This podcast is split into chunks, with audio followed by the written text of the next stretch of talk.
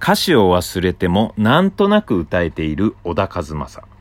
ラララ、ラララ、言葉が出ない。三拍子高倉の高倉ジオ。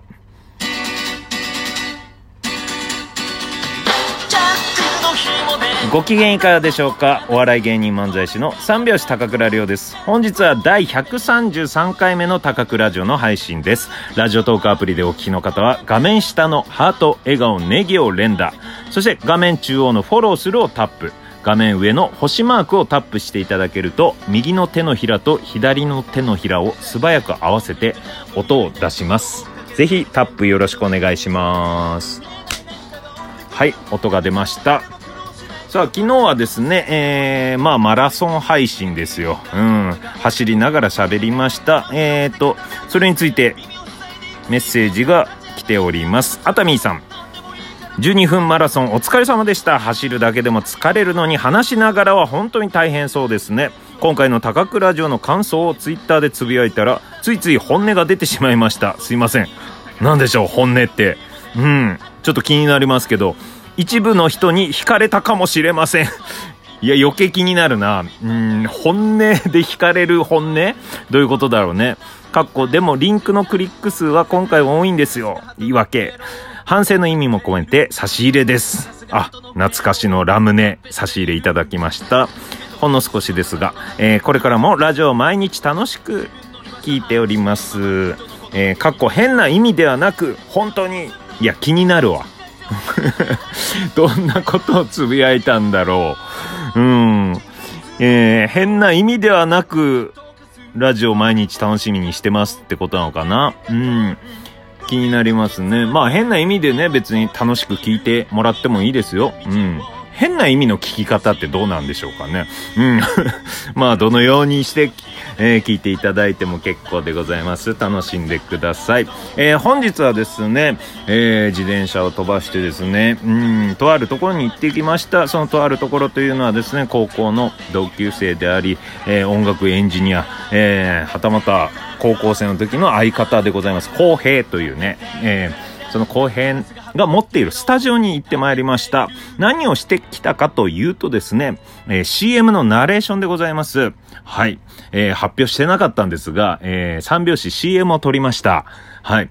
えーこの秋ぐらいから放送なんですが、まあ、北海道限定です。うん、どこの CM かというとですね、えーそれも高校の同級生が社長の江戸屋という珍味屋さん。えーそこのですね、えー珍味の CM を三拍子がメインで、えーやるというね、うん、そういう CM 撮ったんですよ。これね、さらっとね、今告知しましたけど、えーこの高倉城の100回目の時に、えーこの撮影をした時の裏話しております。裏まで行くのかな？うん。もし、うん、気になる方はぜひ100回目を聞いていただきたいなと思います。それのね、あのーまあ、ナレーション、その時撮らなくて、えー最後ここナレーション入れた方がいいんじゃないかって言って、監督の、えそれも高校の同級生なんですが、吉郎と一緒に、えー、公平の、え持ってるスタジオで、ちょっとね、うん、え撮りました。うん。まあ何を言ったかというと、食べたら美味しい江戸屋っていうのを取るだけなんですよ。まあ江戸屋っていうね、えーお店なんですが、食べたら美味しい江戸屋。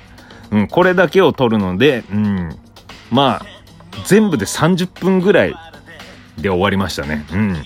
簡単でした。簡単っつったらあれだけど、うん。まあ、おのおのがプロフェッショナルな感じで、うん、やった感じでしたね。うん。じゃあ、あの、両ブースに入ってって言って、ブースに入って音取るね、マイクあって、じゃあ、お願いします。何回か、何パターンかくださいって言って、で、僕が、食べたら美味しい江戸屋。食べたら美味しい江戸屋。食べたら美味しい江戸屋って言って、あ、もうちょっと低めに食べたら美味しい江戸屋って。うん、はい、OK ですって戻ってきて。で、えー、公平がちょちょっとこのね、えー間合いとか詰めたりして、もう音のプロフェッショナルなんで。で、えー映像にバツッと何パターンか入れまして、で、何パターンか聞いていきます。それで吉郎が映画監督ね。うん。じゃあ、えー、2番のやつと4番のやつと5番のやつと6番のやつ、もう一回聞いてみましょう。つって、で、今の中の1番と2番と4番。わかりました。これを、えークライアントの江戸屋の、えー社長に送ります。っていう感じで、もう、ものの30分。うん。いや、なんかすごいなと思ったね。みんなそれぞれ。うん。まあ、このね、えー、CM の方はですね、えー、秋から、秋、北海道限定で、流れると思います。まあネットの方でもね、えー、流すと思うんで、楽しみにしていてください。うん、その30分で終わったんだけど、その後2時間ぐらいずっと喋ってましたね。うん。いや、なんかね、うん、楽しいですよね、高校の同級生と喋るのは。うん。まあ、プラス、えー、僕はね、今後 YouTube の力入れてくっていう話をしたらいろんな案も出してくれたり、僕が編集ソフト買おうと思ってんだけど、どうしたらいいって言ったらですね、えー、その監督の吉郎が、まあ、僕は買おうと思ってた、その、3万、4万近く払って買おうと思ってた編集ソフトと同じことができるソフト、ただのやつを教えてくれたの。びっくりする。うん。いや、よかった、今日行って、と思ったもんね。うん。危なかった。でもまあ、たわいもない会話をして帰るわ、つって帰ってきて今です。今もう12時、うん、1時ぐらいです。かなり遅い時間になりましたね。はい。えー、そんなことがありました。さあ、えっ、ー、と、メッセージ来ております。はい。えー、こちらのね、お便りの方にね、えー、来ていただいております。えー、ラジオネーム、コテさん。高倉さんこんばんは。こちらで送ったことがないので、試しに送ってみます。突然ですが、数十年ずっと考え続けて、まだ自分なりの答えに行き着いていないものがあります。言葉の賞味期限っていつまでだと思いますか？数年前に同様の質問を文章の編集に関わる方へした時に、それはどちらかというと気持ちの賞味期限なのではと言われ、また考えさせられてしまいました。高倉さんも言葉を扱うお仕事をされているので、どんな風に思うのかなと、ちょっとした好奇心で聞いてみました。よかったら教えてください。はい。えー、コテさん、えー、リンゴ飴もいただきました。ありがとうございます。うん。言葉の賞味期限という言葉について考えたことはなかったですね。うん、でもこれ興味深いですね。そして、あの、その文章の編集の方、うん、どちらかというと気持ちの賞味期限なのでは、うん、バチッとね、これね、当ててる感じはしますね。まあ確かにそうですよね。気持ちが変わった時に、その言葉はもうなくなりますからね。うん。一生愛し続けることを誓いますと言った言葉の賞味期限は、えー、離婚に向けて話し合い始めてる時ですよね。うん。だから気持ちが変わったんですよね。一生愛し続ける誓ったのに、うん、賞味期限が切れてしまったってことですよね。うん。あとはですね、僕はよく思うのが、まあ、例えばね、あのー、別に悪いことじゃないと思うんですよ。その一生誓うって言ったのに、一生誓うって言ったのに、って言わ、うん。それ言われてもってなりますよね。うん。まあそれは気持ちは変わるんで、しょうがないんです。あの、ヒロシさんってね、ピン芸人の今キャンプ芸人ってね、うん、いろいろやってる YouTube とかやってる、あのヒロシさんのネタで、まあ僕の中で好きなやつがそれっぽいんですけど、あのー、まあ、前世紀の時、ファンレター、たくさんいただきました。ひろしさん、一生応援してます。一生、えー、応援して、えー、まあ、ひろしさんのことを思ってます。そうやって言ってたファンの方々は死んだんでしょうかっていう、そういう自虐ネタがあるんですけど。まあそれもそうですよね、言葉の賞味期限。うん、まあそれは笑いに変えてますけど、うん、別に、そのね、一生ファンって言われたら嬉しいけど、ファンじゃなくなったって、ね、うん、フェードアウトされて、おいっていうね、うん、そういうこともないと思います。それ気持ちの問題なんでね、うん、その時好きだったら好きって言えばいいし、うん、それは恋愛でもそうですしね、うん、普通のことでも僕なんてあのまあよく相方に言われるんですけど、まあネタの中でこれはしない、これはしないっていう、もう、結成当時にいろいろね、相方後輩だから、なんかちょっと語ってたりしてた時はあるんですけど、まあ十何年後、そのこれはしないって言ってたことをやってたりするんですよ。その時に相方はボソッと、いやもう、やってるでしょ、とかね。うん。十何年前やらないって言ってたのに、やってるね。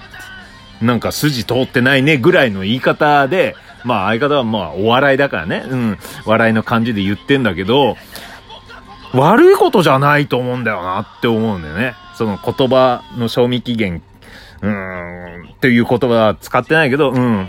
言葉が変わって言ってたことと違うじゃんっていうのは、それは賞味期限切れてる証拠だから、その途中に。うん。だから賞味期限切れたことは悪いことじゃないし、僕はこうね、えー、納豆と思ったらいいかな。うん。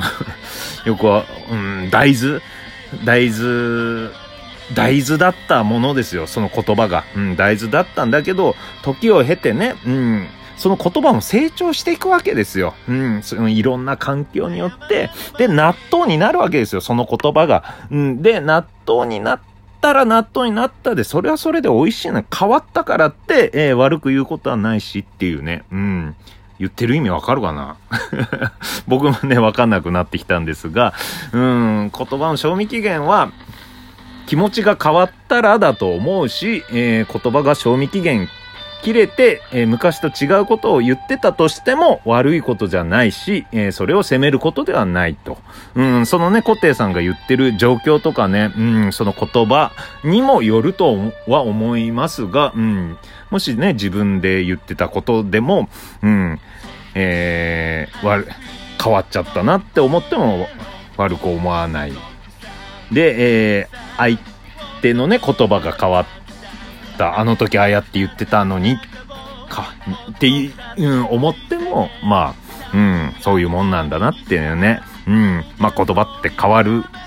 うん。まあずっとね、同じことを思い続けてるし、同じ行動をずっとしてる人も、それはそれですごいですしね。うん。変わってもそれも成長だと考えたりね。うん。いろんな状況によって変わってくるもんですからね、本当に。でも言葉、今の気持ちを伝えるのが一番大事だと思います。はい。新鮮な言葉を伝えていきたいと思います。それではまた明日、バイバーイ。